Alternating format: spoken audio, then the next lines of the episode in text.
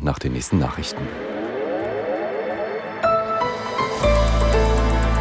Die ARD Infonacht Nachrichten um 2.30 Uhr mit Ronald Lessig. Im Gazastreifen treibt Israel seine Bodenoffensive weiter voran. Besonders betroffen ist Khan Yunis, die größte Stadt im Süden des Gazastreifens. Aus der Nachrichtenredaktion Diane Batani. Unterstützt wird die Offensive aus der Luft. Die Weltgesundheitsorganisation forderte die Konfliktparteien nachdrücklich auf, sofortige und ungehinderte Lieferungen mit medizinischer und humanitärer Hilfe in den Gazastreifen zuzulassen. Auf einer Dringlichkeitssitzung verlangte der Exekutivrat außerdem, dass medizinisches Personal nicht an der Einreise gehindert wird. WHO-Generaldirektor Tedros sagte, das Gesundheitssystem des Gazastreifens breche zusammen. Tedros forderte erneut einen Waffenstillstand.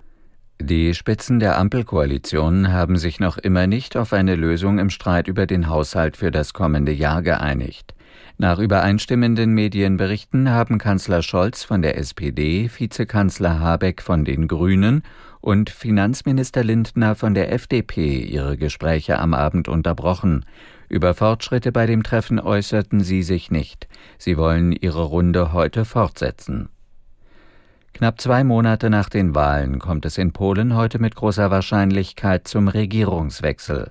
Der bisherige Ministerpräsident Morawiecki der nationalpopulistischen Partei PiS hat angekündigt, im Parlament die Vertrauensfrage zu stellen. Aus der Nachrichtenredaktion Veronika Streuer.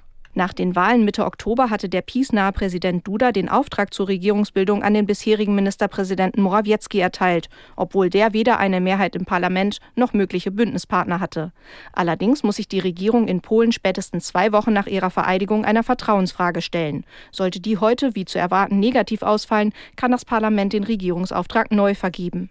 Die Mehrheit im Parlament hat seit der Wahl ein Dreierbündnis unter dem früheren EU-Ratspräsidenten Tusk. Ein Koalitionsvertrag ist bereits ausgearbeitet sodass die neue Regierung schon am Mittwoch vereidigt werden könnte. CDU-Chef Merz hat zur Unterstützung der Ukraine einen engeren Zusammenschluss europäischer Staaten vorgeschlagen.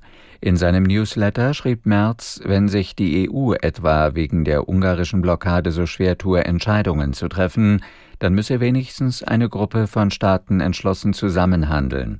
Für Deutschland böte sich Merz zufolge die Gelegenheit, zusammen mit Frankreich und Polen die Initiative zu ergreifen. Das Wetter in Deutschland. Bewölkt und von West nach Ost durchziehender Regen, sonst meist trocken und aufgelockert 9 bis 0 Grad. Am Tage gelegentlich Regen, nach Süden hin Sonne 4 bis 14 Grad. Die weiteren Aussichten am Dienstag von Südwesten her Schauer, im Nordosten trocken 3 bis 13 Grad, am Mittwoch wechselhaft im Norden und in den Hochlagen Schnee bei 2 bis 11 Grad. Das waren die Nachrichten.